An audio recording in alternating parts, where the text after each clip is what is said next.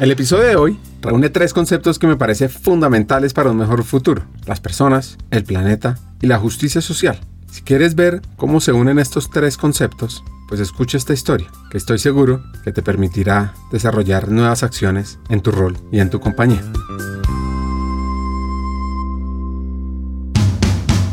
Bienvenidos a Hackers del Talento, el podcast que busca cambiar el juego por lo humano.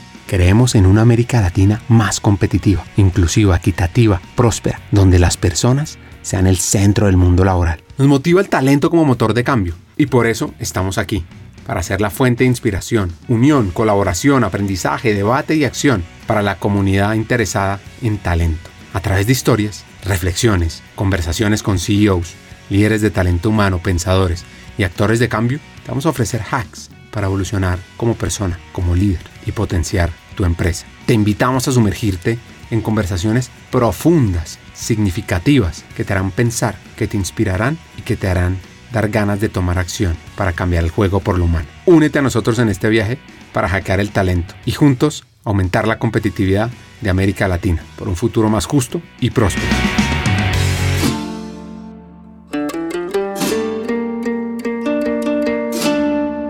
Nuestra invitada de hoy se llama Pilar Dusolier y esta hacker mexicana es directora de personas y sostenibilidad en Ferrer México. Una empresa fascinante porque es el primer laboratorio farmacéutico español en entrar a formar parte de la comunidad B Corp. Ya les voy a contar de qué se trata las empresas B. Y en este episodio es clave conectar muchos puntos. Conocer a Pilar, el legado de su padre, la familia ruidosa, donde hay ocho hermanos. Pues para mí hablar de mis papás es un regalo inmenso. Primero vengo de una familia gigante, ruidosa y divertida, porque somos ocho hermanos, algo realmente insólito creo en este mundo. Cada vez hay menos casos así. Yo soy la mayor, somos seis mujeres, seis hermanas y dos hombres. Y bueno, pues mi papá un hombre al que he mirado toda mi vida, pues ya se me fue al cielo hace tres años, entonces yo creo que ha sido la mayor pérdida que he tenido en mi vida, la más dolorosa, porque mm, pues es una persona a la que le aprendí muchísimas cosas. Él no se llamaba Luis. De hecho, ingeniero bioquímico, fue la primera generación del Tecnológico de Monterrey. Él vivió en Monterrey toda su carrera profesional, luego ya se vino aquí a la Ciudad de México y conoció a mi mamá y bueno, fue una persona realmente apasionada con todo lo que él hacía. Y estudió ingeniería bioquímica, pero se dedicó mucho, fue muchos años director de una planta en Herdes y bueno, estuvo en otras cosas, pero conoció a mi mamá cuando ya se vino aquí a trabajar a México, a otra compañía. Mi mamá se llama como yo, Pilar, está con nosotros, gracias a Dios, una mujerona de la cual podría hablarte el podcast porque pues mira, se dice fácil, yo tengo una hija y no sé cómo le hago y ella con ocho, la verdad es que no sé cómo le hizo, pero de ellos tengo el mejor ejemplo pues de muchísimas cosas, de si lo pudiera resumir, yo creo que diría, de ellos aprendí dos grandes valores que para mí son la alegría y la generosidad. ¿no? O sea, en mi casa pudieron haber faltado quizá cosas materiales, pero nunca, nunca, nunca faltó la alegría y el buscar ayudar al otro, pues sí, aprendimos a prestarnos las cosas porque pues no te queda de otra, ¿no? Con una familia con tantos hermanos, la verdad que no sé cómo le hicieron mis papás. Además digo, obviamente que nada nos faltó. Nos dieron siempre, pues, educación, obviamente, las cosas básicas, pero también viajes, experiencias. Entonces, para mí son dos héroes que le agradezco a Dios y a la vida que me dio la oportunidad de ser su hija y pues creo que eso es lo que le aprendí. O sea, de mi papá fue una persona totalmente ética, disfrutó al máximo la vida. O sea, de verdad que para él lo que él tenía siempre era lo mejor, aunque para otros no, para él su familia era la mejor, su esposa era la mejor, sus hijos eran lo mejor, su casa era la mejor, su coche era el mejor, fuera lo que fuera, ¿eh? no te estoy hablando ni de marcas ni de cosas como superficiales, pero lo que él tenía en cada momento era lo mejor. Y así nos lo transmitió, fue una persona súper, tú hablas con gente que lo conoció cuando fue su funeral, yo empecé a recibir mensajes por Facebook de gente que ni siquiera conocía, recuerdo mucho uno que me conmovió mucho de una persona que había sido su secretaria hace muchísimos años y pues la verdad mi apellido no es muy común, entonces yo creo que fue fácil encontrar algún familiar cuando salió la esquela de la muerte de mi padre y me escribió esta persona y me dijo, nunca voy a olvidar al ingeniero Dusolier, porque pues así le decía, cómo siempre se preocupó de mí, de mi familia, de que no nos faltara nada, de la alegría con la que llegaba a la oficina. Entonces, la verdad que para mí, pues siempre fue un ejemplo, un hombre al que admiro muchísimo, al que extraño muchísimo. Todavía me enojo de que no esté aquí, pero bueno, sé que cuida a su familión y a su esposa desde el cielo. Y eso es lo que te puedo decir, yo creo, de mi papá. Mi mamá también, una mujer muy admirable porque de verdad que yo no sé cómo no volverse loco con tantos hijos y tantas cosas. Como te decía al inicio, quizá una familia caótica, ruidosa, pero muy divertida. La verdad que te digo, podría hablar horas, me voy a callar porque si no, no te voy a hablar de otra cosa que de mi familia. Encontrar la luz del optimismo y la alegría en el día a día de nuestro ser, pues es una noble búsqueda, porque la fortaleza del optimismo no está en la ignorancia de las sombras de la vida, sino en el reconocimiento sabio de estas, eligiendo, con libre albedrío, mantener el espíritu elevado. La alegría, por su parte, no es el producto de circunstancias externas favorables, sino el fruto dulce de un alma en equilibrio, un corazón que pulsa en armonía con el cosmos. En nuestra mente radica el poder inmenso de colorear nuestra realidad con pinceladas de esperanza y trazos de contentamiento, transformando cada momento en una obra maestra de la existencia. Así como lo vio Pilar con su padre, con esas dos virtudes, optimismo y alegría. Con lo que te decía de mi papá, o sea, para él es que todo lo que él vivía en ese momento era lo mejor, ¿no? O sea, recuerdo pues en algún momento cuando él estaba pasando por una situación difícil, ¿no? En el trabajo y llegaba y lo platicaba como diciendo, pues si esto se acaba, siempre hay una siguiente oportunidad, siempre hay una puerta. O sea, nunca lo vi deprimido ante ningún tema laboral. Y vaya que en su carrera hubo muchos, ¿no? Y hubo muchos ascensos, pero también hubo puertas que se cerraban y que había que empezar de cero. En un momento él quiso poner un negocio, no funcionó, volvió a colocarse en otra empresa y siempre había alegría. O sea, de verdad nunca lo vi deprimido, o sea, no sé cómo lo hacía, tenía como una confianza así puesta en Dios, o sea, los dos eran personas súper creyentes, pero también puestos como con los pies en la tierra, diciendo a mi papá, bueno, pues si esto no sucede, habrá que intentarlo de otra manera. O sea, para mí fue un ejemplo de resiliencia enorme. Y así, y bueno, disfrutaba mucho a la reunión que iba, era el que contaba chistes, el que se reía, el que bromeaba. Soy muy, muy distintos porque mi mamá es, no que no sea divertida, pero es más seria, como más prudente. Mi papá era el que todo le sacaba broma, de todo se reía. O sea, una persona alegre. La verdad es que así es como lo recuerdo y así lo recordaré toda la vida.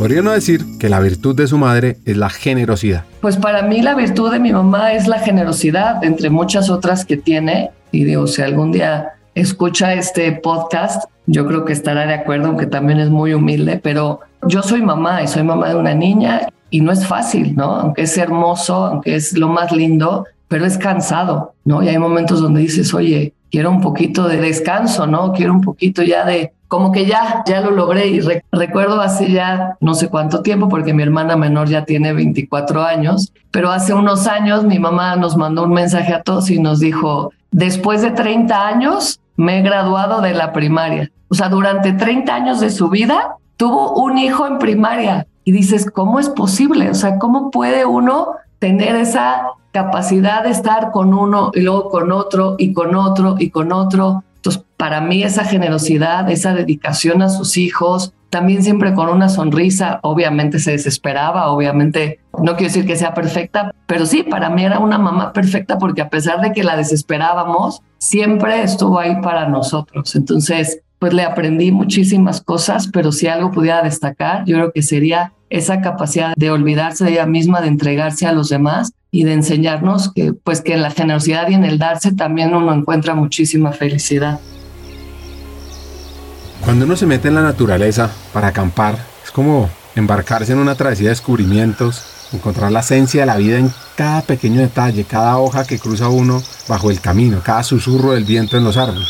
Cuando uno monta una tienda de acampar en el corazón de un bosque, pues no solo aprende el valor del respeto, la conservación del entorno, también encuentra que hay un laboratorio vivo de autosuficiencia, adaptabilidad, y comienza a explorar en esas habilidades innatas que tiene uno para ver cómo sobrevive y prospera en ese lugar. Normalmente en el bosque está uno como en un oasis de tranquilidad y silencio, lejos de tanto bullicio, de tanta tecnología.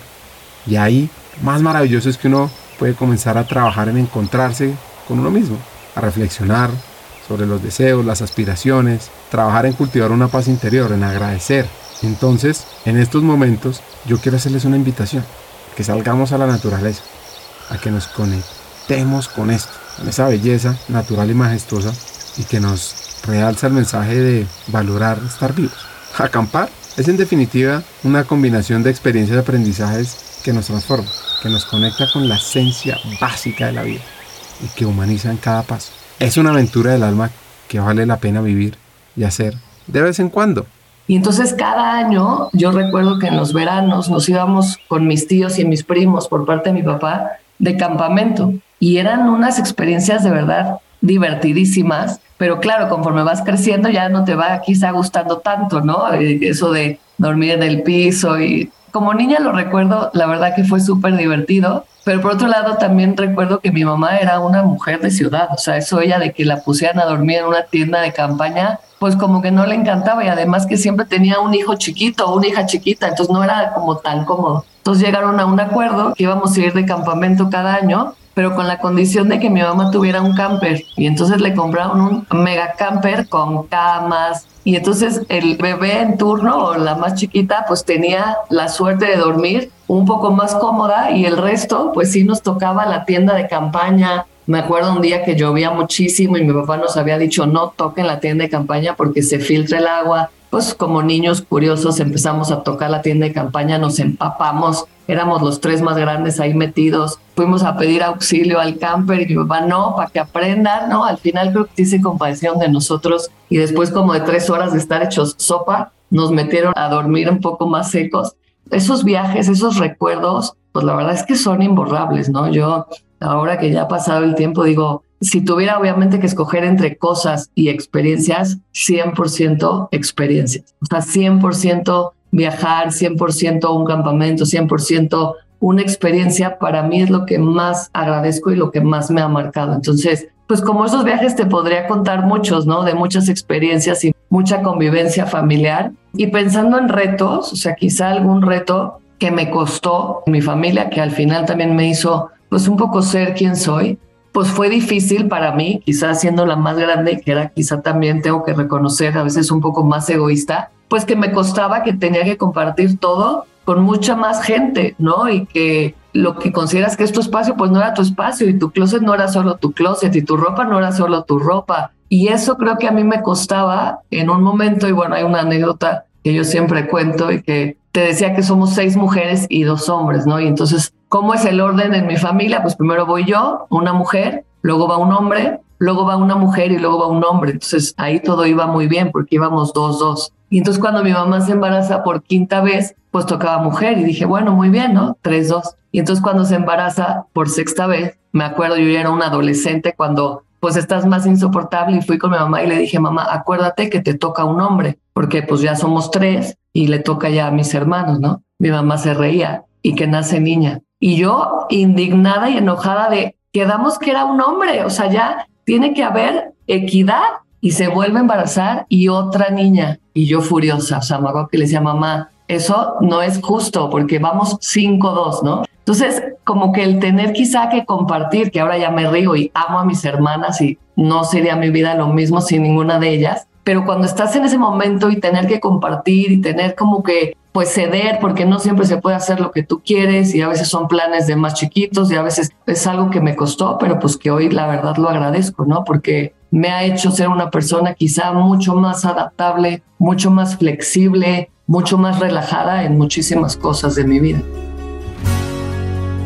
Debía decidir si relaciones internacionales o pedagogía y se fue por la última, lo que la lleva muy joven a irse a vivir a Chile en una práctica y luego a Brasil. ¿Cómo fue esa experiencia? Y bueno, pues después de esa época maravillosa, ¿verdad? Yo decido estudiar. Estaba entre relaciones internacionales y pedagogía. Al final, por azares del destino, me voy a pedagogía. Estudio la carrera y después, como parte un poco del servicio social y de querer también como incursionar, digamos, en otro ámbito o en otros países, me surge la oportunidad de irme hacer como una especie de servicio social y de voluntariado en temas de educación a Santiago de Chile. Entonces, pues después me lanzo, vivo ahí año y medio, trabajo en escuelas, fue súper interesante, me gustó muchísimo la experiencia. Y de ahí después encuentro también otra oportunidad ya para irme a trabajar a Brasil. Viví cuatro años en Sao Paulo, en Brasil.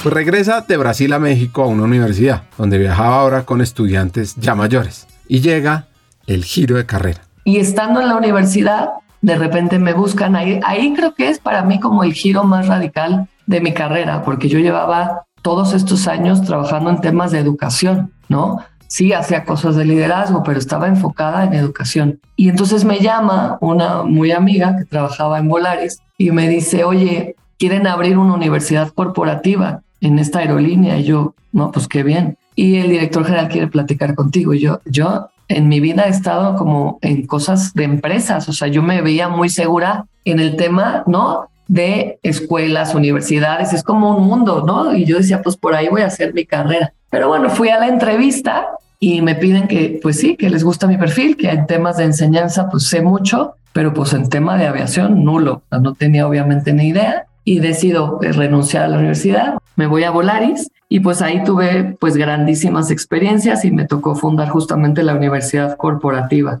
¿no? De la aerolínea. Estaba en Toluca esta universidad. Bueno, tenían como el centro de capacitación en Toluca y me dice, el director general me dijo, no quiero abrirlo Santa Fe, entonces necesito pues que hagas todo ese proceso de los permisos ante la DGAC, que es la Dirección General de Aeronáutica Civil, y todo lo que tienes que hacer para traerte el centro a Santa Fe, donde están las oficinas. Entonces empecé como con un trabajo, digamos, más técnico, más administrativo, y poco a poco, con la experiencia que yo tenía de los temas también como más pedagógicos y temas de liderazgo, me fueron metiendo a proyectos pues mucho más, digo yo, bonitos y apasionantes que fueron temas de creación de programas de liderazgo para los líderes ahí en Volaris. Recuerdo que creamos un programa que se llamaba Fly 4. Digo porque se llama Fly 4 porque F, L, Y y el 4 era un 4. Volaris en la industria es Y4, Y4. Y entonces el programa, el acrónimo era Fly 4, era formando líderes Volaris, ¿no? Y4 era Voy. Y entonces capacitamos a todos los líderes en ese momento de tanto del corporativo como a todos los pilotos, a todos los sobrecargos, a todos los jefes de aeropuerto. Hicimos un programa súper robusto que creo que tuvo impacto positivo en mucha gente. ¿Por qué funcionó? ¿Por qué fue como un caso de éxito de empresa y de vida? Pues ya van a entender este segundo por qué. Funcionó, mira, yo creo que algo que funcionó muchísimo y siempre lo cuento como un caso de éxito es que lo que yo hice fue crear un equipo como muy interdisciplinario de instructores, porque dije, si lo imparto desde recursos humanos, pues sí, va, a estar bien, pero otra vez van a sentir las otras áreas, no, pues otra vez recursos humanos que quiere meternos a la fuerza este programa. Entonces, junto con otra compañera del área, lo que hicimos fue diseñar este proyecto, eran seis módulos, me acuerdo perfecto, pero dijimos, necesitamos 12 personas que lo impartan y vamos a buscar a 12 que sepan muy bien el tema que tienen que dar pero además que sean como líderes dentro de la compañía. Entonces me acuerdo que fuimos a finanzas y buscamos a dos financieros que eran muy buenos hablando como líderes, oradores y los trajimos. Entre paréntesis, uno de esos hoy es mi esposo y ahí empezó toda la historia, pero eso es cuestión de otra historia. Pero ahí lo invité. Y luego fuimos a comercial y dijimos otros dos que vayan a ayudarnos. Y entonces era un equipo de 12 instructores de todas las áreas. Y entonces primero logramos como una mística, como un equipo como súper compenetrado de estos dos instructores y al final como eran de todas las áreas, pues ellos mismos me ayudaban a que el programa tuviera el efecto que tenía. Entonces, cuando nos tocaba invitar a los financieros, yo iba con los dos instructores de finanzas y oigan, todos los de finanzas tienen que participar. Y como el instructor de finanzas era parte del proyecto de recursos humanos, pues claro que jalaba a los de finanzas, ¿no? Y así las áreas de marketing o las áreas comerciales, así, o sea, y creo que fue un programa, la verdad, que sí tuvo mucho éxito. Incluso nos pidieron al siguiente año otra versión ya súper enfocada ya solamente en los pilotos. Entonces como que hicimos ya otra vez el programa enfocado en ellos y luego otro año nos lo pidieron para los sobrecargos. O sea, yo sí creo que digo, con la gente que estuvo ahí en ese momento, se acuerda muy bien del programa. Sí creo que fue un programa de mucho impacto en la compañía. Antes que nada, aprendamos de esta historia de amor.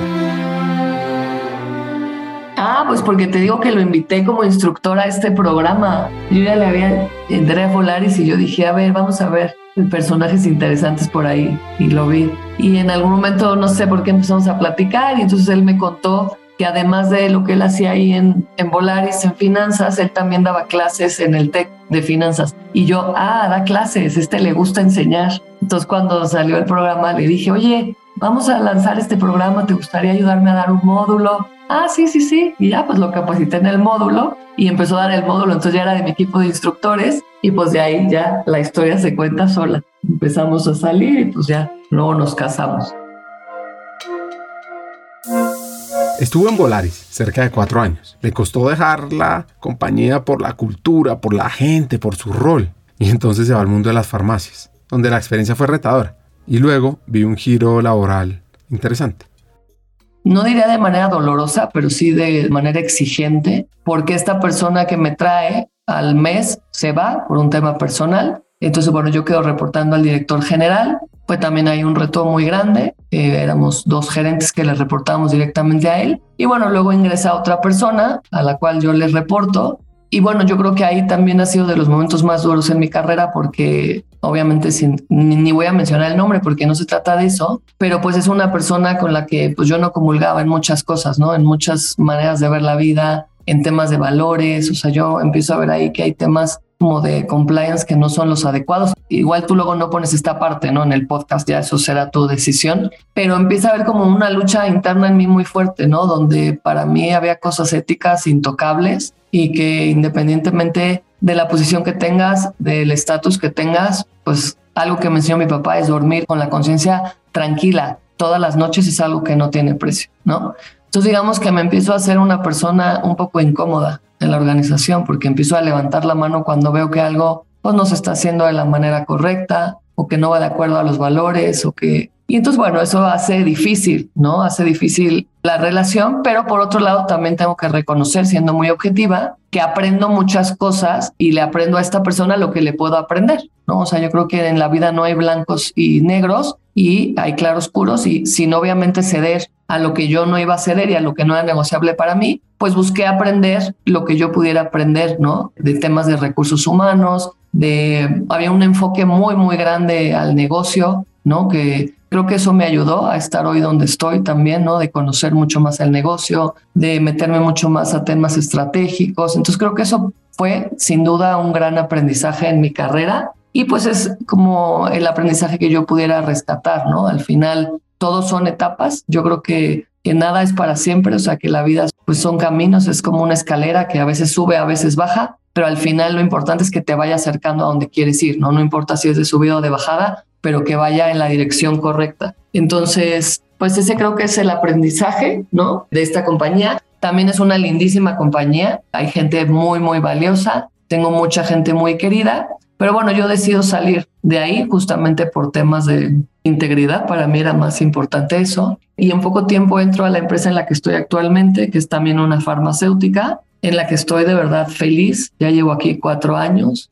Yo creo que ha sido, puedo decir hoy, la empresa más linda en la que he trabajado. Primero porque ha sido la empresa que me ha dado la oportunidad ¿no? de llevar toda el área de recursos humanos y de sostenibilidad. En las otras dos empresas, pues empecé, ¿no? Y fue conocer y fue aprender y aquí fue, me dieron la confianza total de decir, tú crea, tú propon, tú equivócate, tú construye, tú hazlo, ¿no? Y actualmente en la empresa que estoy, pues es Ferrer, es una farmacéutica internacional, tiene su corporativo en Barcelona y es una empresa con un propósito realmente impresionante y que va mucho más allá de la venta de medicamentos, que en sí es algo muy lindo, ¿no? Porque tú trabajando en la industria farmacéutica, pues estás ayudando a la salud de las personas y eso en sí tiene muchísimo valor. Pero si hay algo que a mí me tiene realmente enamorada de esta empresa, y lo digo de verdad, como con toda humildad y con todo el convencimiento, es que primero nuestro propósito va muy por encima, ¿no? O sea, el propósito de Ferrer es impactar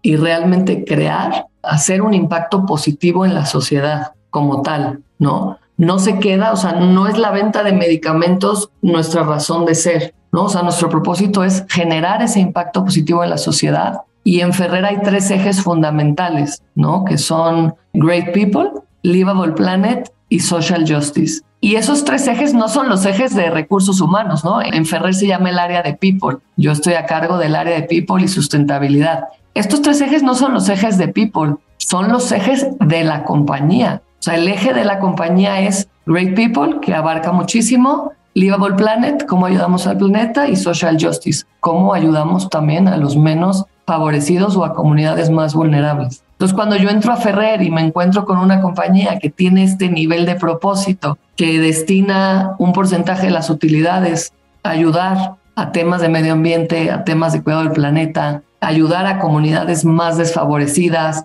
a tratar también a su gente como su activo más valioso, digo, no, bueno, ¿a dónde llegué? ¿No? Es una compañía que me ha dejado proponer muchísimas cosas aquí en México, que de hecho me ha dado voz también en el corporativo, que me ha dejado innovar cosas, mejorar procesos, ayudar a cómo estaba también la filial aquí en México. Entonces, bueno, pues estoy como en un momento lindísimo de mi carrera donde sigo aprendiendo, sigo aportando y sigo también pues buscando ayudar desde donde yo estoy de la mejor manera. ¿Anotaron esos tres puntos que tiene bajo su responsabilidad? Personas, planeta y justicia social. ¿Cómo hace uno eso? Sí, mira, Ricardo, a mí me toca justamente coordinar ahora sí que los tres ejes dentro de la compañía, ¿no? Entonces, por un lado, como te decía, este primer eje de Great People, pues es todo lo que tiene que ver con nuestros colaboradores, ¿no? Y pues es todo lo que tiene que ver con el cuidado del empleado, de su familia, con los temas de well living, con que la persona esté bien, ¿no? Y bueno, eso creo que es lo que como equipos de recursos humanos es lo primero por lo que tenemos que velar, ¿no? Porque nuestra gente esté bien. Y luego los otros dos ejes, que es los que tú me preguntabas, ¿no? Tenemos el eje justamente de Livable Planet, que es enfocarnos justamente en acciones para cuidar nuestro planeta, ¿no? Como dicen, pues no hay plan B, no hay planeta B y tenemos que cuidarlo y también temas de social justice. Lo que nosotros tenemos dentro de social justice son cuatro subejes. Uno que está enfocado en temas de alimentación, otro que está enfocado en temas de educación, otro que está enfocado en temas de acceso a la salud, educación, alimentación, acceso a la salud y comunidades vulnerables. Entonces, lo que nosotros hacemos es, tenemos actividades en cada uno de estos ejes, es lo que buscamos, ¿no? Entonces, digo, te podría platicar muchas, pero en temas del Livable Planet hemos hecho muchas actividades de reforestación. De ahora en el siguiente mes nos vamos a Canal de Xochimilco a limpiarlo. Hemos tenido también limpieza en presas y no solo aquí en la Ciudad de México, lo hemos hecho en Tijuana, en Guadalajara y en Monterrey, que es donde tenemos también equipos de ventas. Y en temas de social justice, por ejemplo, el año pasado construimos unas aulas, una escuelita en una comunidad necesitada cerca de Valle de Bravo, que había perdido la escuela por el sismo tan fuerte que hubo aquí en México. Entonces nos fuimos tres días a reconstruir esa escuela. Este año queremos regresar a construir unos baños porque pues también tienen condiciones muy precarias. Y también trabajamos con una fundación que se llama Doctor Sonrisas, que ellos, además de que tienen muchos programas para apoyar a niños con enfermedades terminales o crónicas, el fundador de Doctor Sonrisas, que la verdad es pues muy inspirador, él acaba de construir unas, yo digo que es como un parque de diversiones, se llama Mundo Imagina. Si no lo conoces, de verdad te invito a que lo conozcas, es algo espectacular. Son 62 villas donde los niños con estas enfermedades van a pasar unos días con su familia para poder tener ese acompañamiento también de sus tratamientos, unos días de descanso, pues porque son niños que tienen en su mayoría cáncer o que traen tratamientos muy duros de quimioterapia o de otras cosas y entonces necesitan también un espacio de esparcimiento, de descanso y hay todo un apoyo que los va acompañando en, en este acompañamiento, digamos, de las terapias, ¿no? Y entonces como empresa nosotros también donamos una de estas villas y hemos ido como voluntarios a apoyar a estas familias y a estos niños. Otros programas en los que también colaboramos, por ejemplo, Fundación Forge es uno, Youthville es otro, y damos mentoring a jóvenes para insertarlos en el mundo laboral. Tenemos otro proyecto que se llama Nivelación Académica, donde también los colaboradores se inscriben para acompañarlos quizá a estos jóvenes que tienen alguna dificultad pues en matemáticas o en algún otro tema que ayudarlos y otro que se llama entrevistas simuladas. Yo estuve el año pasado en este y me asignaron dos jóvenes donde yo les hacía justamente entrevistas, revisaba sus currículums, les ayudaba a perfeccionarlos y les daba tips para que cuando ellos tuvieran las entrevistas con las empresas, pues fueran muchísimo más preparados que empezar la entrevista cuando nadie te ha capacitado, ¿no? Y la verdad te puedo decir con muchísimo orgullo que todo el equipo de México es un equipo súper comprometido. Nos decimos activistas y desde el corporativo así nos decimos, ¿no? O sea, somos activistas y todos tenemos una o dos actividades en las que participamos a lo largo del año, ¿no? Y además que luego hay proyectos muy grandes donde nos sumamos todos. Hay también proyectos donde invitamos a las familias. Entonces, bueno, también la verdad que te podría hablar muchísimo de estos proyectos, pero igual ya, ya me callo para que si hay algo que me quieras preguntar específico. Hagamos una pausa. Como sabes, en Hackers del Talento estamos en una misión, cambiar el mundo laboral por uno más humano, inclusivo, próspero y competitivo.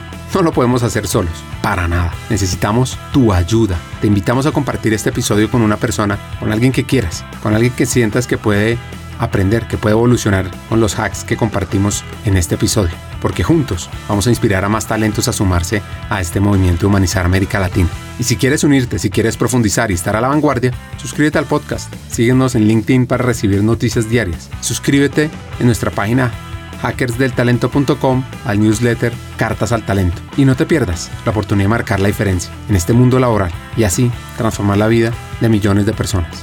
Porque juntos podemos hacer lo posible. Nosotros ya estamos aquí, dando el primer paso. ¿Y tú?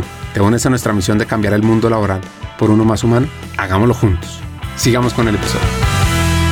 Al revés, que nos sigan contando sobre esa conexión de talento humano y sostenibilidad. Yo estoy súper de acuerdo contigo. O sea, yo creo que el talento y la sustentabilidad, digo, van de la mano. Y lo que yo he vivido en Ferrer, digo, y no lo he mencionado, pero Ferrer es una compañía certificada como B Corp. Aquí en México somos Sistema B y bueno, no, no lo digo solo por la certificación, pero cuando uno tiene esta certificación en la empresa hay un compromiso enorme desde la alta dirección, desde los dueños, desde el CEO, para hacer que las cosas sucedan de esta manera, ¿no? A ver, yo creo que no hay un único camino, ¿no? O sea, yo hoy tengo la responsabilidad tanto de, de recursos humanos, del capital humano y de sustentabilidad, y a mí eso me da mucho como poder en positivo de poder impulsar todos los proyectos con mucha fuerza. No creo que necesariamente sea el único camino. Yo lo he visto que aquí, por lo menos en Ferrer, resulta muy poderoso, ¿no? Porque al final el equipo de people, de personas, de gente, está impulsando también justamente estos temas. Entonces veo que tiene muchísima fuerza, que podría estar aparte también, ¿no? También podría haber una cabeza de sustentabilidad fuera del equipo de recursos humanos y que dependiera obviamente del director general. Yo creo que eso sí es para mí lo que tendría que suceder, sea dentro del equipo de recursos humanos o de people o fuera. Creo que esta figura tendría que reportarle al director general, ¿no? Para que tenga pues el impacto, el peso, el apoyo del resto de la organización. Entonces, si tú me dices, yo lo veo como algo súper positivo, porque así lo estoy viviendo, pero no quiere decir que porque yo lo vivo así es el único camino, ¿no? Yo creo que puede haber otros caminos, pero lo que sí para mí es importante es que tiene que tener la misma importancia y el mismo peso que cualquier otra dirección dentro de la compañía. Si queremos impulsar un futuro sostenible, saquen su libreta y anoten estos pasos. Pues mira, yo creo que lo primero, Ricardo, algo que yo veo es necesitamos CEOs, country managers, dueños de empresas convencidos de esto. O sea, algo que yo sí he vivido, digo, a lo largo de mi carrera, que pues quizá no es tan amplia o extensa como otros hackers a los que tú has entrevistado, es que si la alta dirección no se compromete en primera persona, por más esfuerzos que hagamos desde el área de people, desde el área de sustentabilidad, el impacto nunca va a ser el mismo que si la persona que está en lo más alto de la organización es la primera que está convencida con la camiseta puesta. Entonces, en mi caso, y lo tengo que decir, yo tengo un súper aliado, que es mi country manager, que desde el día uno se puso la camiseta y me dijo, todo lo que impulses, todo lo que tú hagas, ahí estoy. Y es el primero que cada vez que hay una actividad de voluntariado, está haciendo voluntariado con su familia, o sea, lo vive con el ejemplo y eso ha tenido un impacto gigante en el resto de la organización. Y lo mismo a nivel corporativo, o sea, en Ferrer, en Barcelona, donde está nuestro corporativo, el CEO es el primero que vive esto en primera persona, el dueño es el primero que lo vive en primera persona. Entonces, o sea, yo creo que parte del éxito y parte de que las cosas sucedan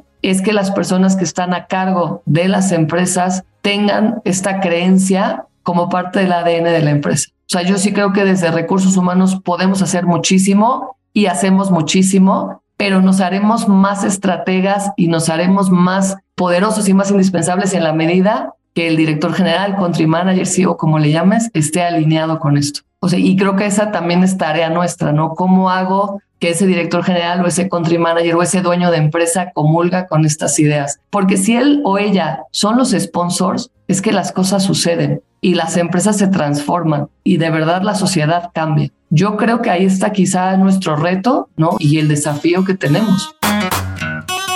Annie Dillard, con su obra maestra Pilgrim at Tinker Creek, nos sumerge en un viaje emocional por los ricos y profundos paisajes del alma humana reflejada en la naturaleza. Y es que la prosa de ella, que está cuidadosamente entrelazada con observaciones y reflexiones, nos habla al corazón, nos revela las infinitas maravillas y los terrores silenciosos del mundo natural cerca al arroyo Tinker. Es como un susurro de la naturaleza que le llega a uno y le enseña a vivir cada instante con una presencia y una atención plena, a percibir el universo en una gota de rocío, a sentir la conexión sagrada con todo lo que existe. La delicadeza y profundidad de sus palabras despiertan todos los sentidos y nos invita a explorar con el corazón abierto y la mirada limpia las maravillas ocultas en cada rincón del mundo, encontrando en la naturaleza un santuario de sabiduría y belleza que nos conmueve y transforma desde nuestro interior.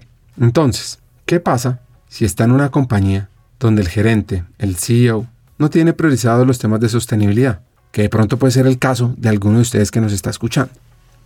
Lo primero que hay que hacer es subir más gente al bus. Si no es el director general, tienen que ser otros directores. O sea, estoy firmemente convencida de que la unión hace la fuerza y que mientras más gente crea en ese propósito, mientras más esté convencida de esa transformación, es mucho más fácil el cambio. Entonces, bueno, en el supuesto de que yo llegara a una compañía donde el CEO no estuviera a bordo del bus, subiría los más que pudiera al inicio. Me iría con el comercial, con el director de finanzas, con el director o directora de marketing. Digo director sin ser discriminativo, ¿eh? hablando de hombre o mujer. Subiría a los más directores, a las cabezas de área a este proyecto y entonces quizá entre todos lograríamos subirlo a él o a ella. Eso es lo que yo haría. O sea, yo creo que en mi experiencia cuando los proyectos que yo he lanzado han tenido impacto y éxito, es cuando no han sido proyectos solo míos, es cuando he sumado a muchísimas más áreas, es cuando he involucrado a otras direcciones o a otras compañías o a otras filiales. Cuando la voz es más fuerte, el impacto es mayor.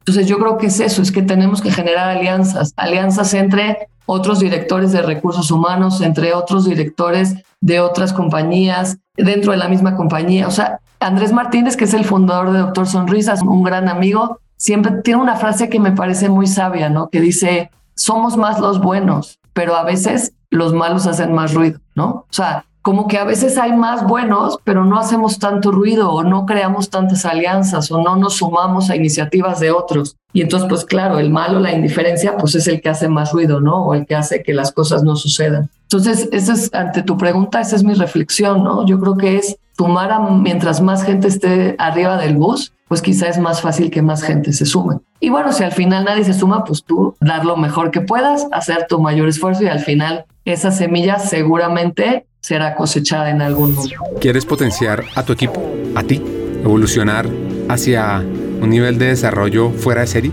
Excelente, te tengo noticias. Hemos diseñado un programa de formación pionero en la región con el propósito de equiparte con las habilidades, conocimientos y herramientas esenciales de talento humano para evolucionar en tu rol de liderazgo. Te quiero presentar nuestro nuevo programa de formación, Talento Humano para Todos, programa online en vivo, único en su tipo, creado para líderes de todas las áreas de las compañías de América Latina, aquellas personas dispuestas a romper moldes y potenciar su liderazgo humano. Ahora, seguro te preguntarás, ¿por qué talento humano para todos es la elección perfecta para mí? Pues mira, Vienen cuatro razones. 1. Aprenderás de la mano de los hackers del talento, destacados vicepresidentes de talento humano que están liderando la transformación en sus organizaciones en América Latina, quienes te compartirán las mejores herramientas para potenciarte a ti, a tu equipo y a tu compañía. 2. Te integrarás a una comunidad de estudiantes, de líderes visionarios, personas que como tú están decididas a marcar diferencias significativas en sus equipos, usando las mejores prácticas y herramientas de talento humano, porque es que talento humano no es un área, talento humano es de todos. 3. Nuestro contenido te va a dar una ventaja competitiva. Vas a aprender temas como la importancia estratégica de talento humano, cómo atraer y desarrollar el mejor talento, cómo crear modelos de compensación atractivos, sobre el poder de la cultura organizacional, change management, aspectos legales del mundo laboral, los desafíos del futuro del trabajo, la experiencia del empleado, el liderazgo transformador, y también cómo gestionar la diversidad, la equidad y la inclusión. Y cuarto, por cierto, vivirás un aprendizaje interactivo, dinámico, con sesiones además de coaching entre pares, debates, desafíos y además podrás profundizar en tu aprendizaje al tener acceso a miles de contenidos asincrónicos para aprender a tu propio ritmo. Así que, ¿estás listo? ¿Estás lista para hacer esa chispa que impulse el cambio en ti, en tu equipo, en el mundo laboral de América Latina? Únete a Talento Humano para Todos. Comienza tu viaje hacia el liderazgo transformador. Es muy fácil. Regístrate ya en www.hackersdeltalento.com. Buscas talento humano para todos. Te inscribes y arrancas a aprender. Eso sí, solo te digo, los cupos son limitados. Así que no esperes más. Tu equipo y América Latina te necesitan ahora más que nunca, porque talento humano no es la responsabilidad de un área, es de toda una compañía.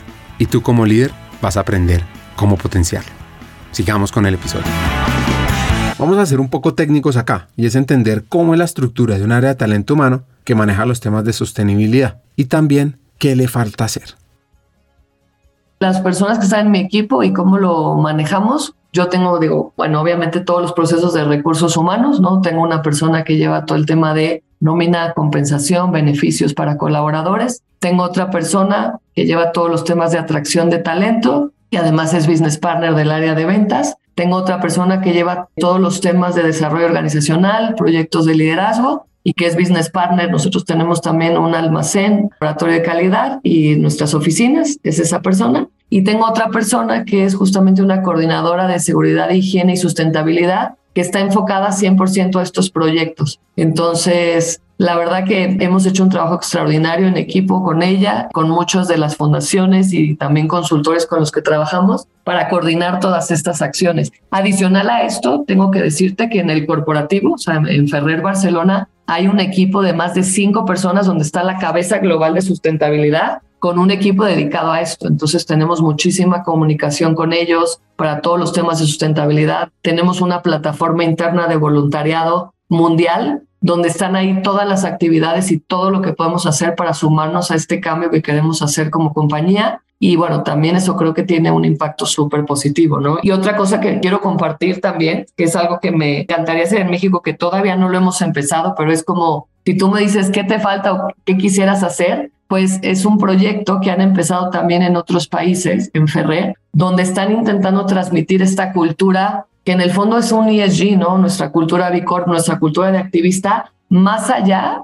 de las paredes de Ferrer. Es decir, hay una persona en Barcelona que nosotros trabajamos con partners, ¿no? En otras partes del mundo, donde han compartido esta filosofía con otros laboratorios. Por ejemplo, si yo trabajo y comercializo un producto de Ferrer con otro laboratorio, hemos abierto como las puertas de decir, esto es lo que hacemos en Ferrer, esta es nuestra estrategia de sustentabilidad, esta es nuestra estrategia de nuestros tres pilares, quieres implementarla tú, la tuya en tu empresa. Y entonces se está empezando a hacer algo maravilloso donde otras empresas de otras partes del mundo están empezando ellas también a crear su estrategia de sustentabilidad. Cuando yo la verdad, Ricardo, me enteré de esto hace unos meses, que fue iniciativa de una persona que, ¿no? que trabaja con gente que está en África y Medio Oriente y entonces están empezando a otras personas de otras empresas a sumarse a esto, pues dije, tengo una oportunidad inmensa, porque si a todos los proveedores con los que yo trabajo les muestro mi estrategia y les digo, los invito, quieren sumarse, hay esto, ¿qué quieren hacer? Y entonces, si cada empresa ya va haciendo su estrategia de sustentabilidad,